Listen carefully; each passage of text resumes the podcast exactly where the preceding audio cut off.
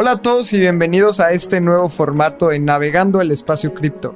Y tú que nos escuchas en Spotify o en alguna plataforma de podcast, queremos invitarte a que nos veas todos los lunes a las 7 de la noche en Navegando el Espacio Cripto, un live que hacemos en YouTube y en Twitch, en donde repasamos las noticias cada semana. Y también, si nos estás escuchando en Spotify, lo estamos haciendo de una manera para que tú también te puedas informar de las noticias y tengas dos episodios a la semana de Espacio Cripto. Así que con esto empezamos en Navegando el Espacio Cripto. Hola a todos y bienvenidos a un Navegando el Espacio Cripto más. Y esta semana, y yo estamos muy emocionados porque acaba de ocurrir el Polkadot Decoded Closing Party en Ciudad de México. Fue un evento increíble Abraham lamentablemente no nos pudo acompañar porque le dio el bicho, pero en verdad la gente está muy contenta. La comunidad de Polkadot y de Web3 en México es demasiado grande y está creciendo rapidísimo. Abraham, ¿cómo viste este evento desde redes sociales? El hashtag DecodedCDMX estuvo muy, muy activo. ¿Qué fue lo que viste? ¿Cómo viviste este evento desde otra perspectiva? Pues mira, yo estaba como community manager en mi casa hasta las una de la mañana respondiendo. Literal, tuiteé este meme de Calamardo que está viendo a Bob Esponja y a Patricio jugar. Y Calamardo está desde su casa, así como en las cortinas, todo triste. Así me sentía. Pero creo que estuvo súper bueno. Recibimos muy buenos comentarios. Cosas que seguir mejorando. Mañana grabamos episodio con Alberto de Parity Technologies. Y vamos a hablar sobre toda la historia del closing party de Polkadot Decoded. Vamos a estar platicando cómo llegamos ahí, toda la odisea, agradecerles a todas las personas que estuvieron involucradas. Así que si estás escuchando esto el lunes, martes o miércoles de la primera semana de julio de 2022, el jueves sale el episodio con el recap del closing party, cómo llegamos ahí. Y creo que estuvo muy divertido. Tú que estuviste ahí, Cuéntanos cómo. El evento fue increíble porque tuvimos otro objetivo que era crear comunidad. Entonces fueron unas cuantas pláticas, fueron dos horas de pláticas. Después fue una cena y barra libre en donde la gente en verdad estaba muy emocionada de convivir. Y hubieron varias experiencias muy interesantes. Nosotros tuvimos muy poco tiempo para organizarlo y una de nuestras activaciones fue pautar en redes sociales. Entonces, pues siempre ves tú desde la computadora a cuántas personas les llega la pauta, etcétera. Pero en el momento del evento se me acerca una persona y me dice, es que yo soy desarrollador, sé programar y no sabía que existían estos eventos en Ciudad de México, así que muchísimas gracias por pautar este anuncio que me llegó a mí. No conocía a nadie y ya conocí y me dice, ya conocí a este güey y señala a otro cuate que iba solo y fue así güey, yo también lo vi y así nos conocimos. Entonces son las cosas que rescato muchísimo, la gente estaba muy emocionada, eh, muchos invitados muy especiales para nosotros, DJs el ambiente estuvo increíble. Y tengo que reconocer que, eh, el Maravilla Boy llevó a un cantante que traía un ambiente increíble. También eh, Pablo y Mila. Club romántico, Pablo y Mila. No, el ambiente estuvo buenísimo. Fue como otro tipo de evento que no habíamos hecho porque los que habíamos hecho eran más como duros en cripto. Conferencias. Exacto.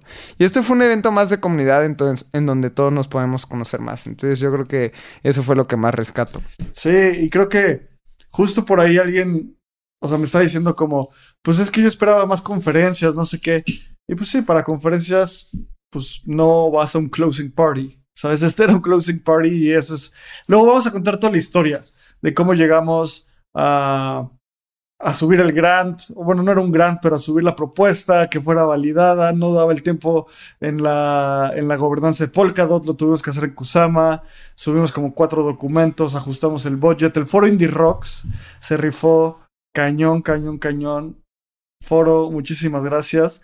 Y pues empecemos, empecemos con el navegando, como siempre, analizando los precios, dónde estamos Igual, como decimos cada semana, estos no son consejos de inversión, esto no es para que compras o vendas, es solo para ubicar dónde estamos parados, paradas Y para que entiendas que este es un mercado muy volátil y hay que tener todo el cuidado del mundo en este mercado. Entonces, esta es una, esta es una semana, sigue rojo, Lalo. Sigue rojo todo. En, en el promedio de 7 días está Bitcoin 3% abajo, Ether 4% eh, abajo. Bueno, Bitcoin 3.8% abajo. Entonces, si nos metemos a analizar Bitcoin, en este momento está tradeando en 20.234 dólares. Cuando analizamos qué ha pasado en 7 días, en 7 días ha bajado 2.4%, en 14 días 1.9% y el sable en 30 días ha bajado 32% y en un año 42.8%. Entonces, bueno, en 24 horas está 4.7% arriba. Entonces, esto se resume en que hay una volatilidad brutal. Está Bitcoin por todos lados, subiendo, bajando. ¿Qué nos puedes decir, Lalo? Yo veo que ahorita estamos como en una. en un momento de calma. Pero. Calma estresante, ¿no? Como que todo el mundo está esperando más caída. Y. Es, es muy interesante que esta es la primera vez que el precio cae por debajo de su máximo histórico pasado de un mercado alcista. O sea, nunca en su historia Bitcoin había bajado del máximo histórico después del halving. Es decir, Bitcoin bajó de 69 mil, que fue su máximo histórico hace unos, que fue en noviembre del 2021 aproximadamente, a por debajo del, del máximo histórico de 2017. Y yo creo que todo esto conlleva un contexto global. O sea, tenemos guerra en Europa que yo nunca había presenciado o no, no me ha tocado en mi vida. Estamos viendo también eventos como la inflación no había estado tan alta desde hace 50 años. Eh, han subido las tasas de interés. Y para la gente que dice, ¿esto cómo es que afecta a los mercados? Es muy sencillo. O sea, si la, si la tasa de interés la suben, significa que las personas, el gobierno les está dando más dinero por su dinero. O sea, en México, por ejemplo, están los CETES, en donde estás recibiendo más dinero cuando suben la tasa de interés por invertir tu dinero en bonos del gobierno. Entonces la gente que está expuesta en activos volátiles como las criptomonedas, pues dice, oye, si el gobierno me está dando un mejor rendimiento, mejor me voy a un tipo de instrumento que no tiene tanto riesgo. Entonces la gente empieza a sacar su dinero de activos volátiles como la bolsa, como las criptomonedas y los, los mete en los bonos del tesoro del gobierno. Esto el gobierno también lo hace para desacelerar la economía y que la inflación no sea tan alta. Entonces son ciclos que existen en la economía desde siempre, pero pues estos han sido uno de los motivos para ver el precio de Bitcoin tan bajo. Sí, creo que algo importante de lo que mencionabas el máximo histórico de Bitcoin rondó por ahí de los 67 mil dólares eh, a finales de octubre de, 2021. Y lo que dices, Lalo, que ahorita está tradeando en 20 mil dólares y llegó a tradear más bajo, llegó a tradear en 19 mil y casi, casi 18 mil dólares. Estuvo en 18. 19 mil 47. Sí, dos días llegó a los 18 que todos estábamos muy asustados, ¿no? Sí, y lo, y lo que dices de, su máximo histórico, el, el, máximo histórico anterior, antes de los 60 y altos mil, era de 20 mil dólares. Entonces cayó por debajo de ese precio. Eso es a lo que te refieres. No había pasado. A final de cuentas, creo que todos estamos aquí, o bueno, no todos o todas, pero muchos estamos aquí por la tecnología y por lo que estamos construyendo. Así que ver los precios es un indicador de cuánto, o sea, cuánto está dispuesto a pagar el mercado por uno de estos activos. Creo que a largo plazo va a ser algo súper interesante contar que tú estuviste en Bitcoin debajo de 20 mil dólares, que tú estuviste en Ether debajo de mil dólares. Entonces, son ciclos de mercado. No es, o sea, si eres trader, pues probablemente eso te dedicas, pero hay que tener mucho cuidado al comprar y vender. Nada, estos son consejos de inversión. Esto es una red financiera que está descentralizando una de las industrias tan importantes como la industria del dinero. Así que a largo plazo es muy probable que esto continúe teniendo una gran adopción por la por simplemente los beneficios tecnológicos que trae. Entonces, hoy estamos así en Bitcoin y Algo, si pasamos a... algo que justamente, y perdón por interrumpirte, hace unos días estaba analizando, es que hace 10 años exactamente, algo estaba pasando parecido eh, con acciones tradicionales, pero dentro del mercado de tecnología. Entonces yo estaba viendo, por ejemplo, Amazon, que había bajado casi 40% de 12 dólares a, que fue a casi 8 dólares. Estaba viendo noticias de que Amazon no iba a recuperar el precio, etc. Ahorita, en esos momentos estaba en 9 dólares. Ahorita Amazon está en 109 con un máximo histórico de 180. Y eso fue hace 10 años. Entonces, en verdad, lo que dice Abraham de pensar a largo plazo, obviamente la historia no se repite tal cual, pero sí rima. Puede irse todo a cero, que probablemente no lo pase, si no Abraham y yo no estaríamos aquí dedicándole la vida al ecosistema. Pero si lo ves en esa perspectiva, imagínate que tienes la oportunidad de comprar Bitcoin a, estos precios. Ya lo que también tuiteé hace poquito que decía, en, en 10 años habrán pasado tres halvings, que es este suceso que ocurre cada cuatro años que la recompensa de los bloques se disminuye a la mitad. Imagínate a dónde puede llegar el precio en 10 años con temas inflacionarios, con temas de adopción de mercado. O sea, yo creo que no va a estar en 20 mil dólares. que cada quien saque sus conclusiones, pero es... Pensar a largo plazo ayuda muchísimo en temas de inversión. Sí, yo creo que en temas de la vida, ¿sabes? O sea, justo hoy estamos hablando tú y yo de cómo poner una empresa es pensar a largo plazo y ver dónde quieres invertir tu tiempo, tu futuro. Así que esta es una tecnología que de nuevo está revolucionando una industria tan importante como el dinero y un elemento tan importante como el dinero en este, en este planeta. Así que vamos a ver los precios de Ether. Ether está en 1152 dólares. Lalo, vamos a jugar algo un poco deprimente. ¿Cuál fue el precio máximo al cual tú compraste Ether? Precio máximo, yo creo que sí compré como en los 4000 fácil. Sí. Sí o sea, sí, el sí. máximo histórico estaba en 40 4800. 4872 en noviembre. Y probablemente sí estaba muy metido en Ether ahí. Yo compré como tre- en 3200 porque dije, a ver, de 4800 a 3200, no manches, es, un, es una ganga. Pero bueno, a largo plazo va a ser algo, esa compra va a ser positiva. Y hoy, como ya dije, estamos en 1152 dólares. Y cuando vemos los indicadores de la semana, en 24 horas tenemos una ganancia de 7%, muy sólida, bastante buena. En 7 días una pérdida de 3.5%. En 14 días una ganancia de 1.8%. En 30 días una pérdida de 36% y en un año una pérdida de 50%. Como ven, arriba, abajo, arriba, abajo, mucha volatilidad. Ether está por todos lados. Creo que estamos en un momento de mucha incertidumbre por todo lo que ya dijo Lalo. Pero yo veo el merch, yo veo lo que viene, yo veo DevCon, yo veo que viene Ethereum México. O sea, esta cosa solo se va a continuar construyendo. Que valga más o valga menos, no sé. Pero la gente va a continuar construyendo en esta industria. Yo veo dos niveles importantes. Y aquí es como un análisis un poquito más de trader. Los mil dólares obviamente es una. Es un lugar psicológico muy importante para el precio.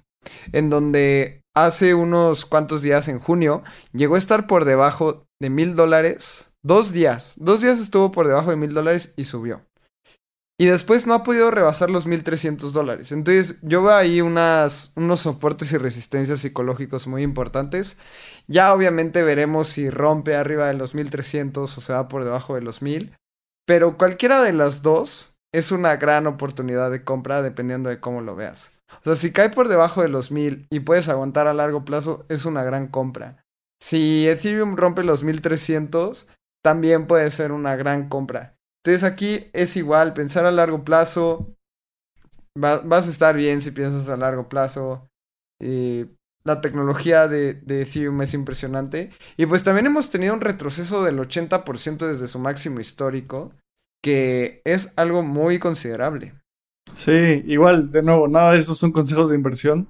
Si quieres comprar a mil, dos mil, tres mil, cuatro mil o el precio que sea, solo piensa en todas las noticias que te vamos a dar cada semana. Cosas buenas, cosas malas, porque eso moldea mucho a la industria. Entonces, ¿cómo ves, Lalo? Empezamos con la primera noticia. Vámonos. La primera noticia de esta semana es que FTX compró Bitcoin por hasta dos, que diga, perdón, compró Bitcoin. Compró BlockFi, FTX compra BlockFi por 240 millones de dólares. ¿Cómo viste esto? O sea, ¿cuál es tu, tu lectura de esta noticia? Yo creo que es una gran noticia, porque ¿qué es lo que está pasando en el ecosistema? Yo veo mucho el CFI, o sea, el Centralized Finance, las finanzas centralizadas, sufriendo mucho. Y vemos el caso de Voyager, que tal vez al ratito lo vayamos a platicar. Hablamos también de Celsius la, la semana antepasada, en donde los usuarios son los más afectados. O sea, al final, que no te permitan retirar tus criptomonedas, que no te permitan utilizar tu dinero, el usuario final es el más afectado. Y lo que pasó con BlockFi, mis respetos, porque ellos nunca pararon los depósitos, bueno, nunca pararon los retiros, que esto es increíble para una empresa que está teniendo muchas pérdidas, y encontraron al mejor comprador para que los usuarios puedan seguir utilizando BlockFi. Entonces, sí fue una pérdida para los inversionistas. No sé si los inversionistas estaban muy contentos, pero creo que hicieron lo correcto al, al venderlo a FTX y que puedan seguir operando. Sí, creo que justo puse un hilo en mi Twitter analizando un poco de, de, este, de este suceso y vamos a dar un par de datos. Si, o sea, se anunció que se va a comprar, o sea, que FTX compra BlockFi a 240 millones de dólares, porque también hay, hay, hay un par de cláusulas de a ver a qué precio lo compran, pero si se ejecutan todas las cláusulas, a 240 millones de dólares. BlockFi perdió el 94% de su valor desde su última evaluación. Su última evaluación fue de 4 mil millones de dólares. Esto quiere decir que todos los venture capitals que le metieron dinero a BlockFi perdieron miles de millones de dólares, literalmente. Los founders que llevan construyendo esta empresa por años también perdieron muchísimo dinero. O sea, de, ser probablemente billonarios, ahora pues van a estar muy bien. Igual la, la, adquisición seguro les va a ir muy bien. 240 millones de dólares es, muy, es muchísimo dinero pero es 94% de pérdida. Luego, administrar riesgo es muy difícil. Estar expuestos a fondos como Three Arrows Capital, que fueron muy responsables y perdieron miles de millones de dólares. No sé, comparto mucho este punto que tú dices, que para mí lo más importante es que priorizaron que las usuarias y los usuarios pudieran mantener su liquidez. Yo era usuario de BlockFi, lo voy a admitir. Y cuando empecé a ver esto dije como, no sé qué está pasando, voy a sacar ahí un par de activos que tengo y no tuve ningún problema. Era un proceso lento, pero así era su proceso. Entonces, igual, muchísimo respeto por BlockFi, por Flory, por Zach, los founders de, de esta empresa. Luego, hay algo que muy poca, muy poca gente está diciendo, pero a mí me emociona mucho, es mucho de los algunos de los founders más importantes del mundo pasaron por momentos catastróficos en sus, eh, en sus empresas. Elon Musk estuvo a punto de, perder Tesla y la salvó en el último minuto. Así hay historias de startups por todos lados. Esto va a curtir y le va a dar una, una piel muy, muy gruesa a Flory y a Zach, los fundadores de, de, de BlockFi, y ahora estar trabajando con Sam, con Sam Bankman Fried lado a lado, este combo BlockFi FTX puede ser una bomba. Puede ser, o sea, una bomba positiva, una cosa que traiga mucho valor a los usuarios. No sé qué vaya a pasar, pero yo le quiero mantener la pista a este caso. Oye, tú que eres usuario de BlockFi, platícanos qué es BlockFi y por qué ves algo interesante entre la fusión de FTX y BlockFi. Buenísimo. BlockFi es una plataforma donde puedes hacer prestar tus activos o pedir prestado. Eso quiere decir que tú depositas tus activos en BlockFi y en ese momento eh, te empiezan a pagar una tasa de interés. ¿Cómo te pagan esta tasa de interés? Porque yo, Abraham, pongo, pon tu 50 dólares de Bitcoin en BlockFi. Eh, a mí me pagan una tasa de interés de 1%, por ejemplo, y lo que hacen es que en lugar de pagarme bueno, al pagarme a mí una tasa de interés de 1%, lo que hacen es que le prestan a alguien más esos activos y a esa persona le cobran una tasa de interés de 2%. Entonces, el prestatario eh, paga una tasa de interés más alta que la persona que presta. La diferencial de tasas es la que gana BlockFi. ¿Cuál fue el problema? Que tenían un, un balance sheet con personas con muchas deudas, o sea, con muchas empresas que tienen una gran deuda, como Three Arrows Capital.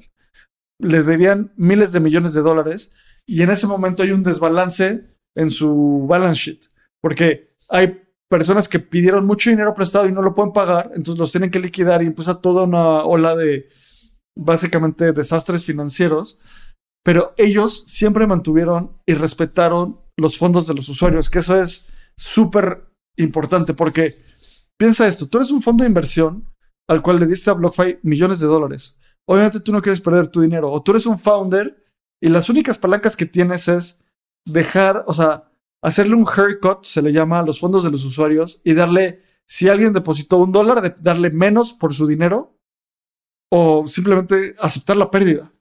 Y ellos aceptaron la pérdida y pues van a continuar operando. Creo que van va a ser un momento difícil para BlockFi, pero van a continuar. Entonces eso es súper, súper, súper importante. A mí algo de las cosas que me hace, se me hace muy interesante y es algo que he estado pensando estas últimas semanas, es que este tipo de noticias, lo que está pasando con Celsius, va a hacer que nosotros, los usuarios, nos demos cuenta que DeFi es mucho más estable que CeFi. O sea, CeFi es Centralized Finance. Por ejemplo, BlockFi es Centralized Finance, hay personas detrás. Y por ejemplo, ellos ofrecen de repente un mejor rendimiento a los usuarios porque ellos lo subsidian. Del dinero que levantan y el dinero que le dan los fondos, para atraer usuarios, lo que hacen es mejorar los, las tasas para que los usuarios vengan, inviertan y después en un periodo de tiempo, como pasó con crypto.com, bajan las tasas porque no las pueden mantener. Y lo que pasa en DeFi es que ellos, o sea, los protocolos en DeFi no dicen, oye, hay que subirle y hacerlo atractivo para los usuarios para atraer más usuarios. O sea, en DeFi el código es ley y lo que se esté pagando es lo que se le presta a los usuarios, cosa diferente que está pasando en CeFi. Entonces, yo creo que en este bear market, los usuarios nos vamos a dar cuenta que DeFi soporta mucho más las volatilidades, porque es código y CeFi puede ser algo mucho más peligroso para los usuarios en general. Sin duda alguna. Creo que algo que he estado viendo varios análisis de justo lo que dice CeFi derritiéndose básicamente y DeFi opera como si nada estuviera pasando. Esto quiere decir que es muy efectivo a la hora de operar, pero igual está expuesto, o sea, DeFi está expuesto a un mercado ultra volátil. Entonces, si se baja mucho el precio, pues sigue operando, opera con muy buena infraestructura, con los rieles de Ethereum, Polygon, Optimism, de donde sea.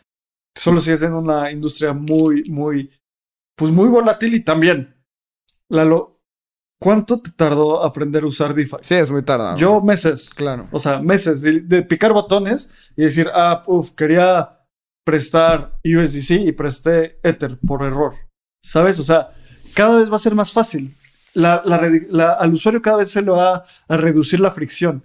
Hoy no estamos ahí y CFI, yo creo que por mucho tiempo va a seguir jugando un rol porque va a haber gente que prefiere tener un password y un email a, manejar sus llaves privadas. Estoy muy de acuerdo y también algo bien interesante de DeFi es que como el, se rige oferta y demanda, por ejemplo, yo empecé a prestar USDC desde el bull market cuando Bitcoin está alto, etc.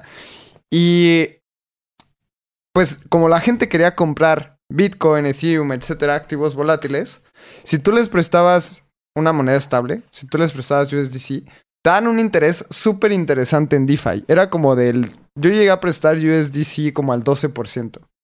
Y ahorita que la gente está súper aterrada y no quieren comprar activos volátiles, pero sí quieren prestar USDC para generar rendimientos, están, o sea, DeFi está dando como el 0.3% por tus dólares.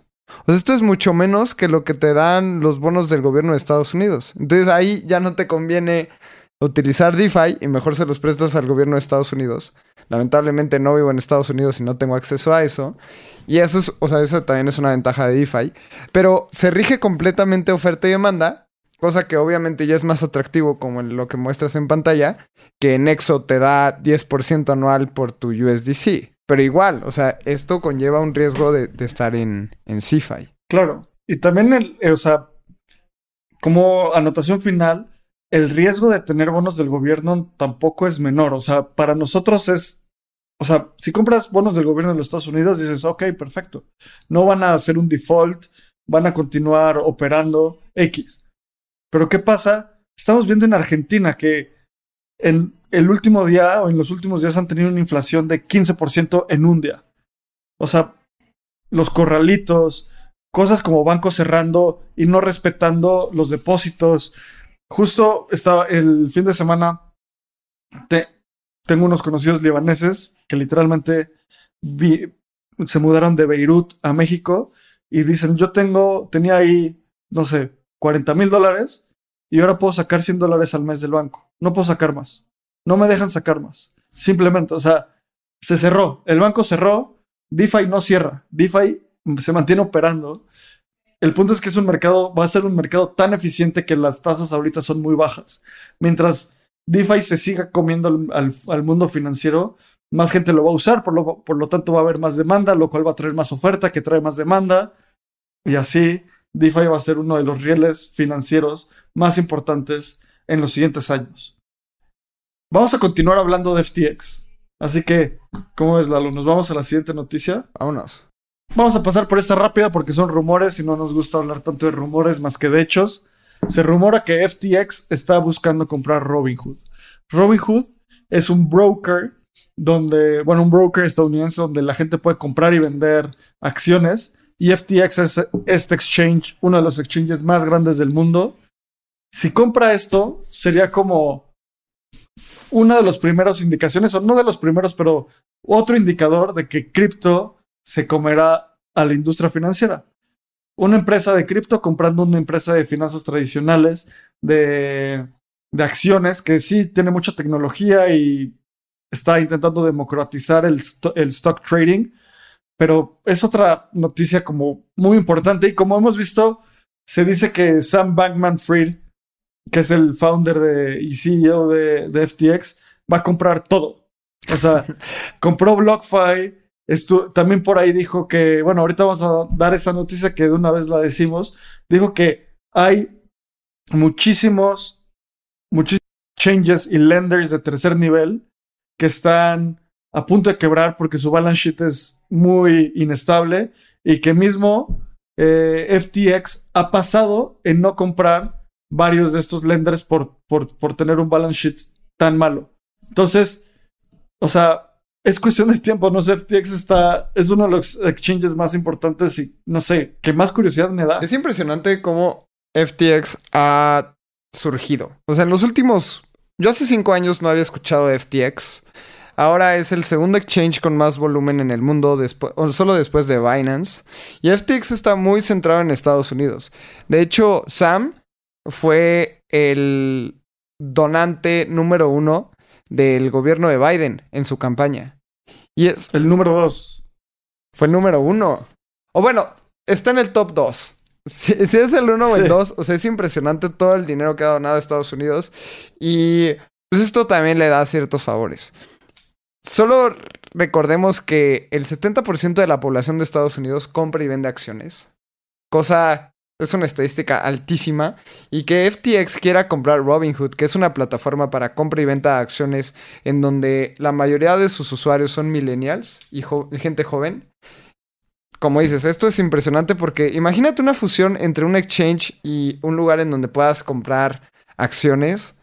Al final, yo siento que los exchanges van a terminar siendo casas de bolsa y las casas de bolsa van a terminar siendo exchanges a un muy largo plazo. Y esto es tan solo el inicio. Ojalá ocurra, creo que sería un gran hito para el ecosistema cripto que FTX compre una de las empresas más importantes de compra y venta de acciones online. Pero pues veamos qué sucede. De hecho, Sam ya tiene el 7.6% de Robinhood. Así que interés hay. Ojalá y ocurra. Sí, y. O sea, hay esta tesis de que crypto will eat finance. Y esto es otra indicación de que puede pasar. Y, a ver, es cuestión de tiempo. O sea, todas estas cosas, porque simplemente es una tecnología mucho más eficiente que las bolsas financieras tradicionales. Tener todo digitalizado en un blockchain, eh, con, una, con una interfaz al usuario que es mucho más simple, conectado directamente. No sé, son muchísimos beneficios que definitivamente es cuestión de tiempo que, que pase. Ahora, ya acabó esta, esta serie de noticias de FTX comprando BlockFi, FTX con rumores de comprar Robinhood y también Sam Bankman Fried siendo uno de los más grandes donantes de la campaña Biden. Eh, entonces, si quieres, vámonos a la siguiente noticia. Esta noticia me parece de lo más interesante de esta semana. A ver, el chairman de la SEC, Gary Gensler, dice que Bitcoin es la única moneda virtual, o sea, el único criptoactivo que puede ser considerado un commodity. Vamos a resumir todo esto, esta maraña, en un par de cosas. Gary Gensler es esta persona que daba cursos sobre blockchain en el MIT y cuando se le, se le nombró como el líder del SEC, todo el mundo celebró, incluyéndome. Yo decía, esta persona entiende la industria, va a ser un advocate por cripto. Resultó que no es así, resultó ser un poco diferente. Y vamos a ver por qué esta noticia es importante. La SEC es la Securities and Exchange Commission, ¿ok? Entonces, la SEC regula los securities y los exchanges. ¿Qué es un exchange? El New York Stock Exchange, las bolsas de valores, Nasdaq, ese tipo de cosas. ¿Y qué es un security? Un security es un activo que tiene que pasar por el Howey Test. Y el Howey Test define un security como una inversión de tu dinero en una empresa en común que tiene una expectativa de profit, o sea, una expectativa de rendimiento que será derivada de los esfuerzos de alguien más. ¿Ok? Eso es un security. Luego del otro lado está la CFTC. La CFTC es la, es la Commodity Future. Eh, commodity, a ver, no me acuerdo de las siglas. No me acuerdo de las siglas. Trading Commission. Uh, es Commodity and Futures Trading Commission. Perfecto. Entonces, el CFTC se encarga de regular a los commodities y a los futuros. ¿Qué es un commodity? Cosas como el oro, cosas como la plata, cosas como el trigo, son cosas que independientemente de dónde lo trades, valen lo mismo. ¿Ok? Entonces, si se definen a las criptomonedas como un commodity, caen bajo el, el, campo de regulación de la CFTC. Si se definen como un security, caen en el campo de regulación de la SEC. Para terminar de entender esta maraña de, siglas, en 2019 la CFTC declaró que Ether, la criptomoneda de Ethereum, era un commodity, pero que muchas otras criptomonedas no eran un commodity. Creo que, que para terminar, ¿cómo se rompe si algo es un security o no? A ver, una inversión de dinero en una empresa en común con una expectativa de rendimiento derivada de los esfuerzos de alguien más, suena a muchas criptos. ¿Estás de acuerdo? Donde se rompe el principal punto de si es un security o no en este punto, en un common enterprise, en una empresa en común. A Bitcoin, a Ether, no son, no son empresas. No puedes hablar y decirle, pásame al CEO de Bitcoin o pásame al CEO de, de Ether y de Ethereum. Esto los hace por su, esto es gracias a su descentralización. Por lo tanto, al ser activos descentralizados, no son considerados securities. No soy abogado, pero este es mi entendimiento. Entonces, Gary Gensler básicamente quiere regular a las criptomonedas y que caigan bajo su, bajo su reino para poder regularlas. Yo creo que no lo va a lograr porque ya la CFTC ha dicho que Ether es un commodity. Entonces ahí va a ser una campaña política regulatoria súper interesante. Después de toda esta explicación, Lalo, ¿qué quieres decir? Yo creo que hay que verlo hasta para la gente que no entiende muy bien qué es la diferencia entre un commodity y un security. Yo lo veo así. O sea, el commodity, primero vamos a traducirlo, es materia prima. O sea, es una materia prima con la que, como decías, se puede realizar algún producto y el precio es universal. como la soya, como el arroz, como el oro, eso es un commodity. Y un security es prácticamente un contrato en donde tú le estás dando dinero a alguien para que tenga su utilidad. Entonces, es como si yo te doy 100 pesos, Abraham, tú me haces un contrato, que esas son las acciones, y tú me dices, ok, yo voy a ir a invertirlo y voy a intentar darte una utilidad, y si hay una pérdida, tú la asumes, porque tú estás confiando en mí, pero yo no voy a responder. O sea, eso es básicamente un, un security. Pueden ser acciones, pueden ser acciones públicas, como en la bolsa, puede ser un contrato. Y algo... Pueden ser bonos. Pueden ser bonos, o sea, porque detrás está el gobierno. Y un commodity es materia prima. Y lo que a mí me gusta y está bien interesante cómo lo definió en su tiempo William Heeman, que era el, el director de la División de Finanzas Corporativas de la SEC, dijo, si la red en la que una moneda o un token funciona lo suficientemente descentralizado en donde compradores no esperan que una persona o grupo de personas hagan esfuerzos administrativos, entonces los activos no podrán representar un contrato de inversión. Que era un poquito lo que decíamos. Si yo le doy 100 pesos a Abraham y está centralizado en Abraham, pues es un security, porque él me va a responder. Pero si es lo suficientemente descentralizado para que una persona un grupo de personas no dependa del valor de ese token, entonces no es un security.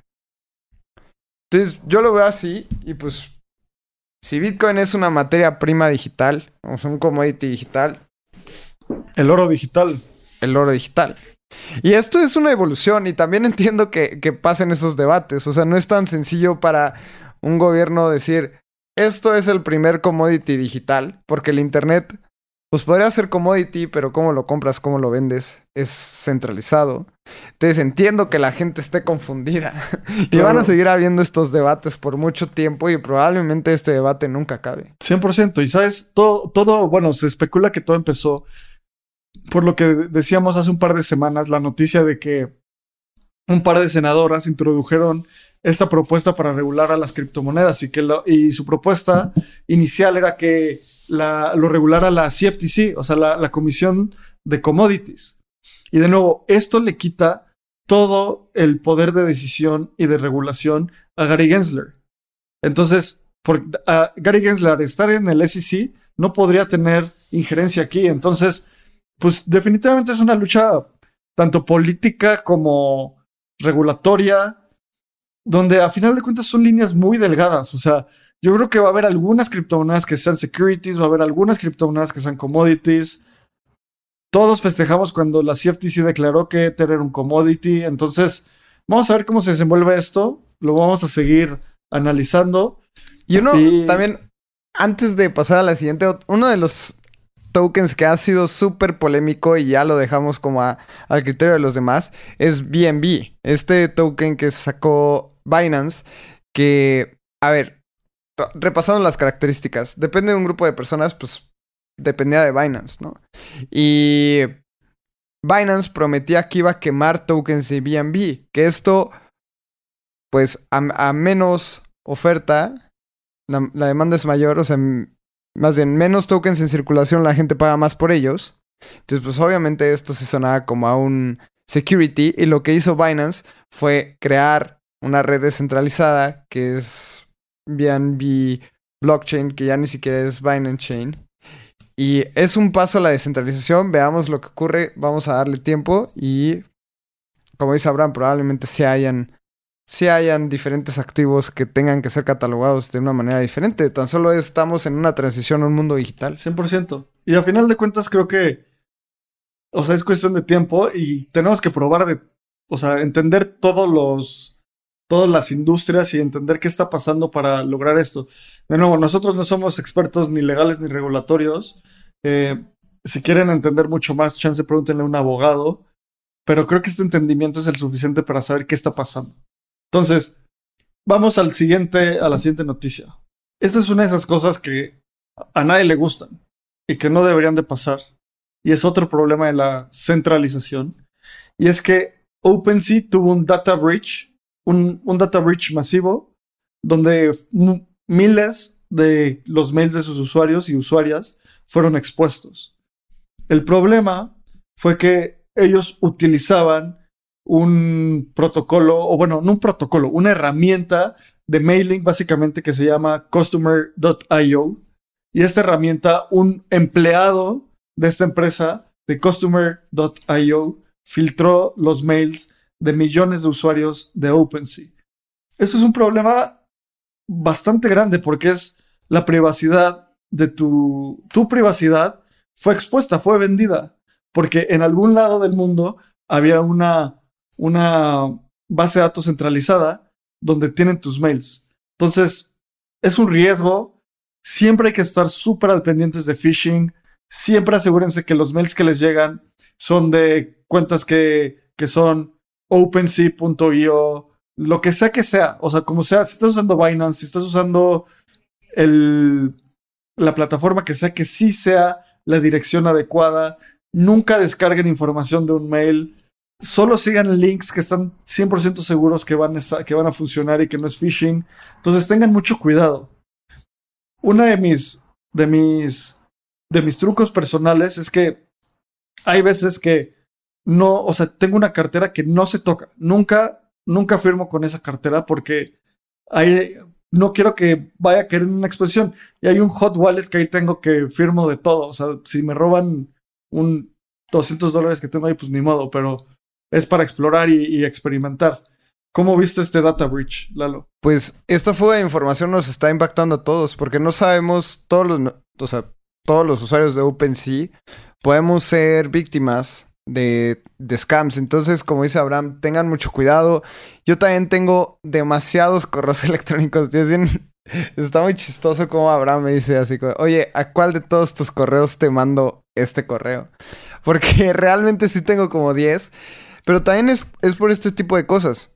Si ya se fugó mi correo en esta brecha de información de OpenSea, pues al menos sé que puedo abrir otro correo nada más para OpenSea. Así como tengo un correo específico para Binance, un correo específico para FTX.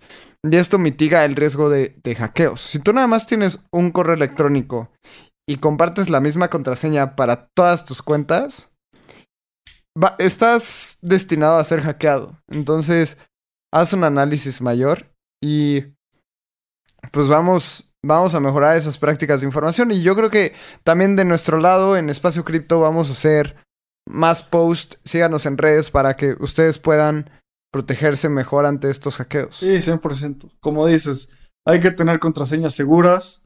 Si tu contraseña es 1, 2, 3, 4, 5, 6, es cuestión de tiempo para que te hackeen. Entonces hay que tener muchísimo cuidado. Ya hay muchas herramientas. Un quick tip es pueden usar One Password o LastPass o algo así para tener contraseñas muy fuertes. Entonces, pues, ¿cómo ves? Pasamos a la siguiente pregunta, Lalo, a la siguiente noticia. Vámonos. Hubo una pregunta que vamos a, a mostrar en el live, porque Pavel nos, nos dice, sorprendente que Abraham usara BlockFi si es el versado en DeFi. Entonces, Abraham, ¿qué opinas de esto? Pues o sea, sí soy versado en DeFi, pero pues siempre hay que estar probando nuevas cosas y todos los protocolos, ¿sabes? Hay que entender cómo funciona con mucho o poco el dinero con el que te sientas cómodo o cómoda en todos los protocolos, porque además de, de entender DeFi, creo que es importante entender los productos. Y, y, ver cómo están diseñados, cómo está el UI, cómo está el UX, cómo, cómo se ve que los product managers están empujando un feature, cómo una empresa se comunica contigo, cómo te comunican que están teniendo problemas, así como puedes tener tus dineros en Liquidity Pulse, en Uniswap, en Balancer, prestarlos en AVE o tenerlos en cualquier protocolo descentralizado, utilizar todos los mercados y todas las opciones hoy en día es lo más importante desde mi punto de vista. ¿Por qué? Porque sí, DeFi yo creo que va a ganar, pero también hay que entender CeFi. O sea, no tenía todo mi dinero, pero pues es importante tener, probar todos los productos. Yo creo que también es nuestra tarea porque estamos comunicando con ustedes. Es como si un chef nada más probara restaurantes de comida mexicana, aunque se especialice en comida mexicana, pues tiene que probar otro tipo de comidas para así poder platicar la experiencia de probar otro tipo de comidas. Y esto nos va a pasar, o sea, Abraham y a mí no caímos en todo este tema de Terra, pero sí estamos en un montón de protocolos para hablar de los beneficios y de las cosas malas que ocurren. Entonces nos va a pasar, probablemente estamos mucho más expuestos, Abraham y yo, que a que cualquier usuario común, porque ese es nuestro trabajo y lo, también lo hacemos para que a ustedes no les ocurra. Sí, justo. Y a final de cuentas, la mejor forma de explicar un camino es haberlo pasado. Eh, justo un amigo que respeto y quiero mucho, el buen Dermot, una vez me dijo, imagínate el lugar más remoto al que has ido en tu vida. El más remoto. Intenta describírselo a alguien que no ha ido. Va a ser mucho más fácil si esa persona te acompañó, pero si no puede, tú eres la única persona que va a lograr describir ese camino remoto. Entonces, entender desde los resquicios más profundos de DeFi, que estamos lejos de, seguir entendiéndolos. Todos los días salen protocolos, todos los días salen nuevas cosas y hay que seguirnos informando. Hasta, la, hasta el anuncio de Instagram que te sale de pon tu dinero aquí, pues bueno, lo voy a probar, ¿sabes? O sea, tenemos que tener esa mentalidad para probar todo. Muy de acuerdo. Vámonos a la siguiente noticia. Creo que yo he dado muchas hoy, Lalo. Si quieres, échate tú esta. a ver, esto es positivo porque Axie Infinity abre otra de sus transacciones después del robo de 625 millones que ocurrió en el puente de Ronin. Y esto es, es bueno porque al menos estamos viendo que Axie tuvo muchísimos ataques de que era un scam, de que era un Ponzi, etc. Pues aquí se ve que el equipo de Axie Infinity está intentando remediar las cosas, está intentando hacer bien su chamba y lo está haciendo. Entonces ya están viendo cómo recompensar a los usuarios. Todavía no se determina si todos los usuarios van a tener otra vez sus fondos previos al hack, porque fueron 625 millones. El equipo de Axi levantó una ronda de inversión después del hack para que los usuarios no fueran afectados. Entonces levantaron dinero del equipo de Binance, estuvieron muchísimo en comunicación. Y uno de los pasos que, necesitaban seguir era operar abrir las puertas y volver a la reactivación de, de Ronin. Entonces, esta noticia es buena. Creo que es algo muy válido y algo que tenía que pasar.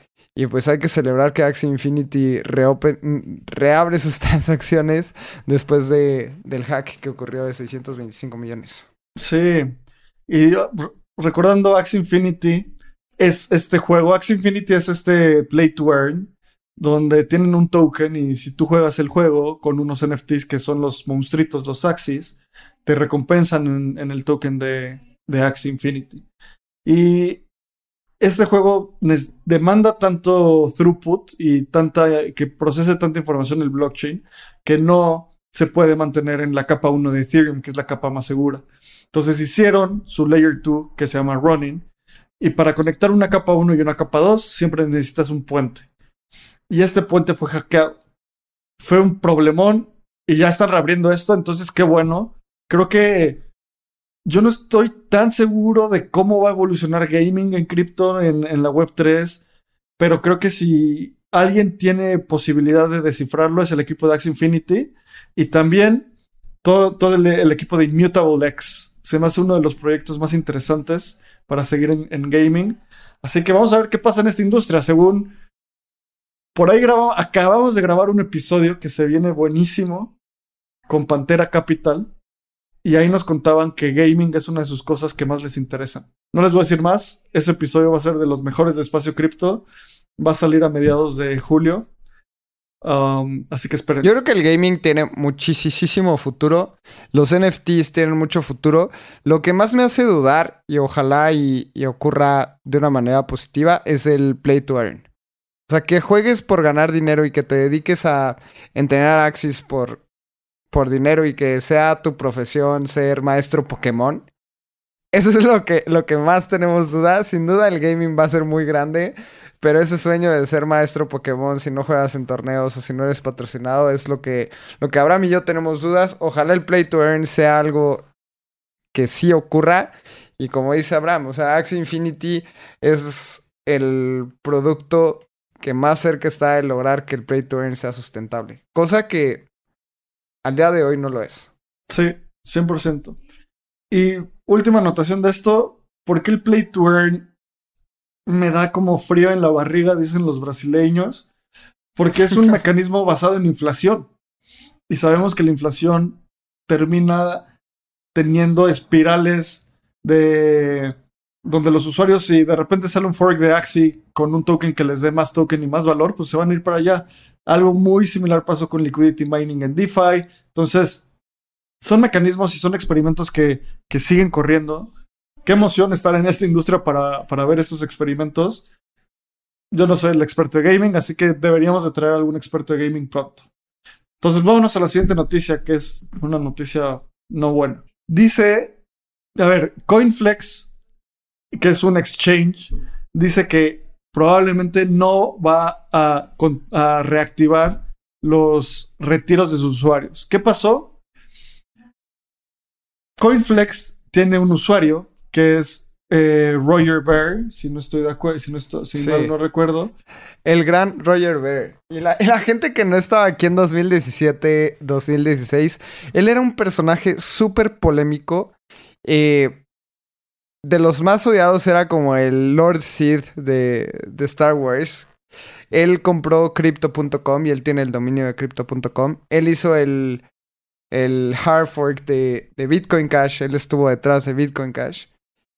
Y se desapareció. O sea, después del bull market de 2017, yo creo que hizo bien las cosas porque él por detrás sigue siendo inversionista, él pero se quitó de los reflectores porque iba a terminar siendo odiado por todo el mundo, ahorita como Do Kwon. Y él, él ha invertido en proyectos gigantescos. O sea, por ejemplo, Bitcoin Cash es prácticamente Roger Ver.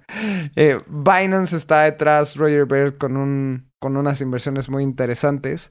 Y ahora, ¿qué ocurrió con Coinflex y Roger Ver, Abraham? Sí, o sea, a ver, Roger Ver tiene una deuda de 47 millones de dólares con Coinflex, lo cual le dio un hoyo, generó un hoyo en su balance sheet y eso hizo que pararan los depósitos. Esto es un problema no menor y... Los retiros. Perdón, los retiros. Sí, en, en blockchain no puedes parar los depósitos. Entonces, no los van a resumir aún. Y nada más para anotarlo bien, Roger Ver no tiene crypto.com, tiene bitcoin.com, ¿no? Sí, sí, sí, lo siento, es bitcoin.com. Sí, entonces, o sea, este es, ¿por qué, ¿por qué damos esta noticia? Porque siguen los problemas del, de CeFi con liquidez, donde no pueden respetar los retiros de sus usuarios y es un problema muy, muy, muy, muy importante. Es un corralito. No te dejan sacar tu dinero del banco, básicamente. Y hay que aprender aquí algo, y eh, tal vez sea obvio, pero no es tan obvio.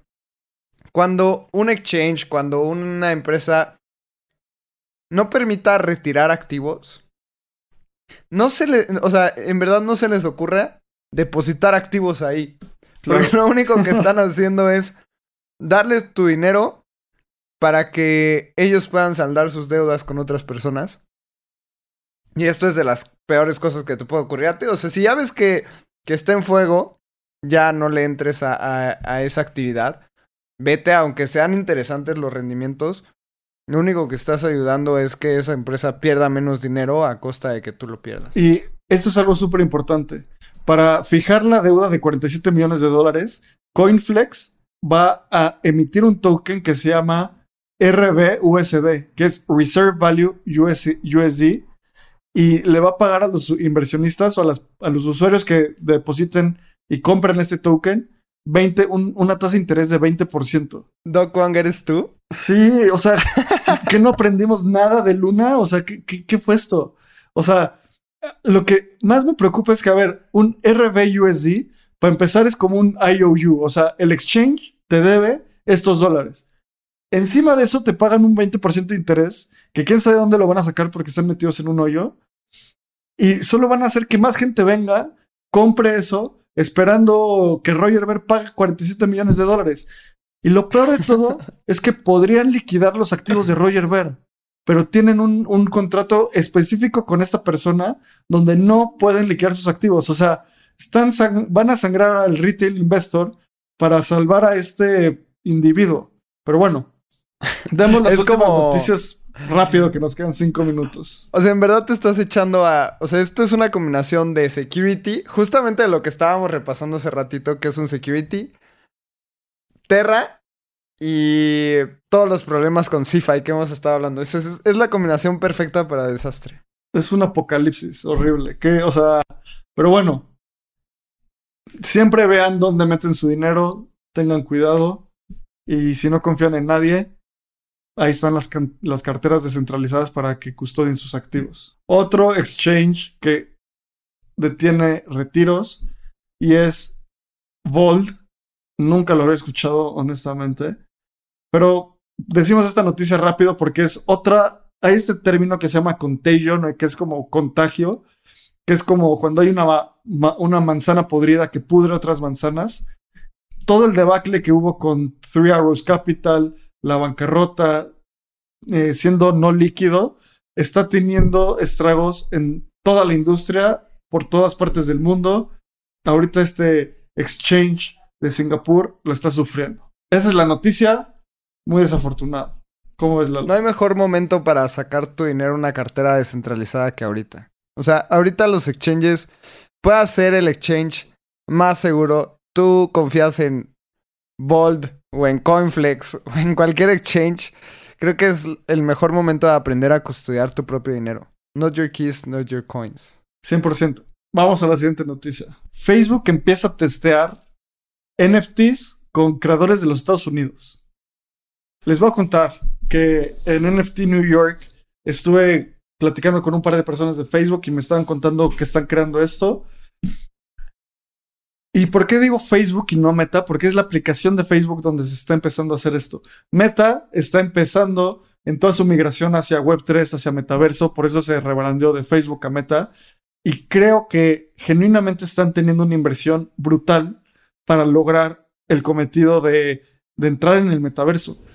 Hay un par de cosas que me dan ñañara, que digo, no estoy seguro si Facebook lo va a hacer bien, si Meta, y hay un par de indicadores que demuestran que chance lo van a hacer bien. Están probando cosas con Polygon, cosas en Ethereum, que esa es la forma de ir desde mi punto de vista. Si construyen ellos su propio metaverso cerrado, van, o sea, van a ser obsoletos. Pero si lo construyen encima de un sistema abierto, puede ser muy interesante. Ya están empezando a probar esto. A ver, sí, todos estamos muy tristes con Ether por ahí de 1100 dólares, pero la tecnología se sigue desarrollando y esta empresa tan importante como Facebook, o bueno, este producto tan importante como Facebook, está empezando a tener este deployment. Me hace estar muy bullish. A mí algo que me encanta, me gusta muchísimo cómo Facebook ya no es sexy. O sea, ya, ya no lo utilizamos como un producto cool. Más bien es el producto en donde tu tía te manda el meme o en donde pues estás viendo memes, pero no es como un gran... no es una gran plataforma de innovación. Y algo que también me gusta mucho es que Facebook es... entiende ese rol y es en donde están las masas. Y si vemos un poco los, los wireframes, estas imágenes en donde estaba mostrando Abraham en el video, cómo se ven, me gusta mucho un término que ellos están utilizando que es coleccionable digital. O sea, tú vas a poder comprar un coleccionable digital y es un NFT, pero Facebook entiende muy bien que mi abuelita no sabe nada que es un NFT, pero sí entiende la palabra coleccionable y sí entiende la palabra digital. Entonces yo creo que así como Facebook ha hecho muchas cosas mal, hay que aplaudirle este tipo de cosas porque mientras más gente se suma al ecosistema, más adopción va a haber y más demanda va a haber y todos vamos a adoptar la tecnología más rápido. Entonces yo creo que esto es una gran noticia. Ojalá Facebook lo haga de, manera correcta, no anunciando que va a cobrar el 45% de las comisiones de venta que vendan en el metaverso, como lo hizo hace unos meses. Pero todo esto es una validación de que si estás escuchando Espacio Cripto y te gusta el ecosistema cripto, pues Facebook está de tu lado. Así que es un gran aliado. Último comentario que vemos en estos, en estos pantallas que, que tuitearon. ¿Cómo se, ¿Qué dice aquí Lalo?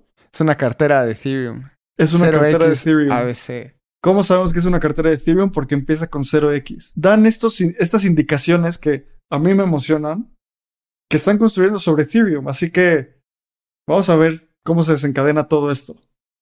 Vámonos a la siguiente noticia.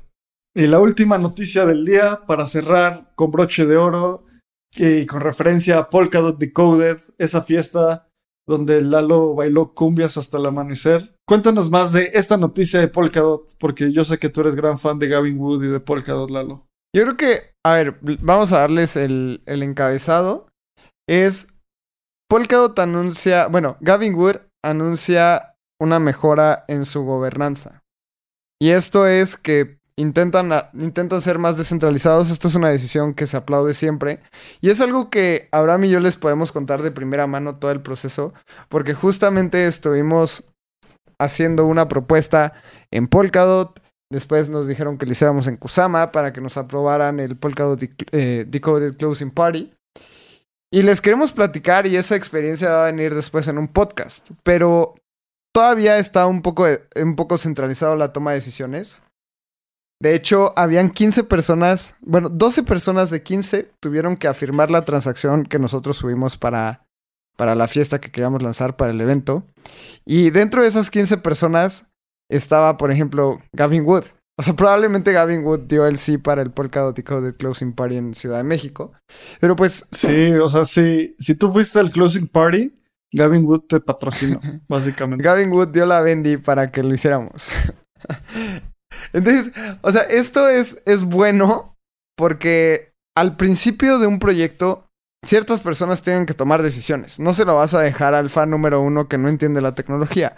Pero a, base que va avanzando y ese fan número uno se termina convirtiendo en un contribuyente muy importante del ecosistema y quieres que esta blockchain sea de la comunidad y no de Gavin Wood, este tipo de mejoras ayuda a que la, la gobernanza sea más descentralizada.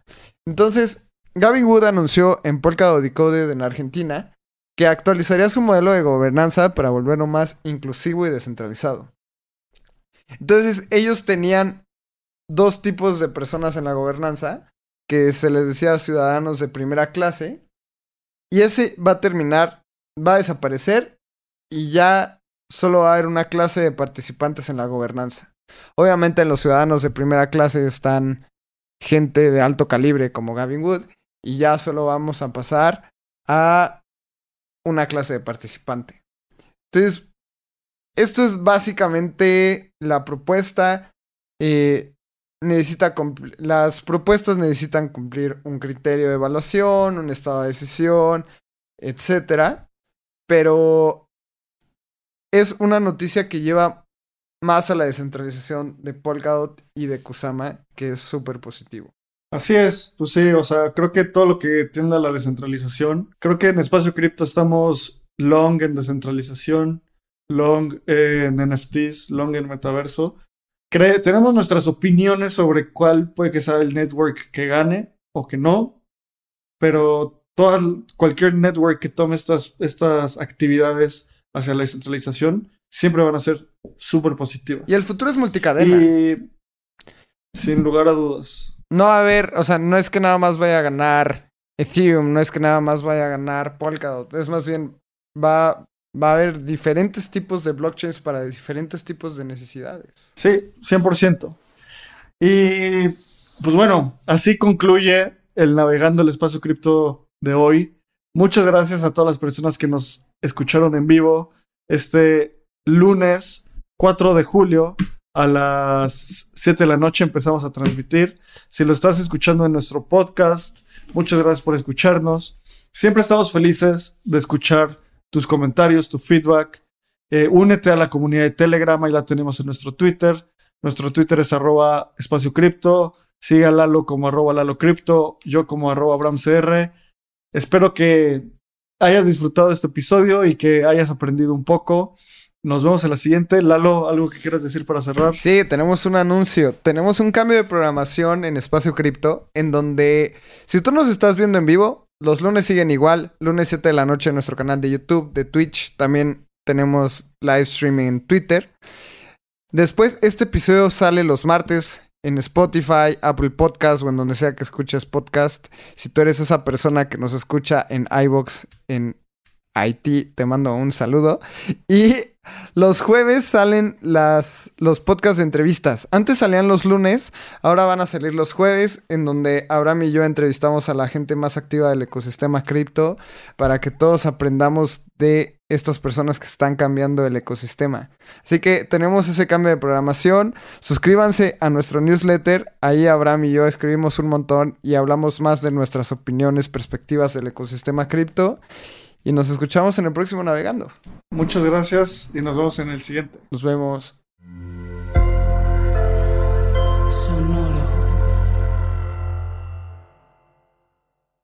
Este guion de Mundo Futuro lo escribió una inteligencia artificial.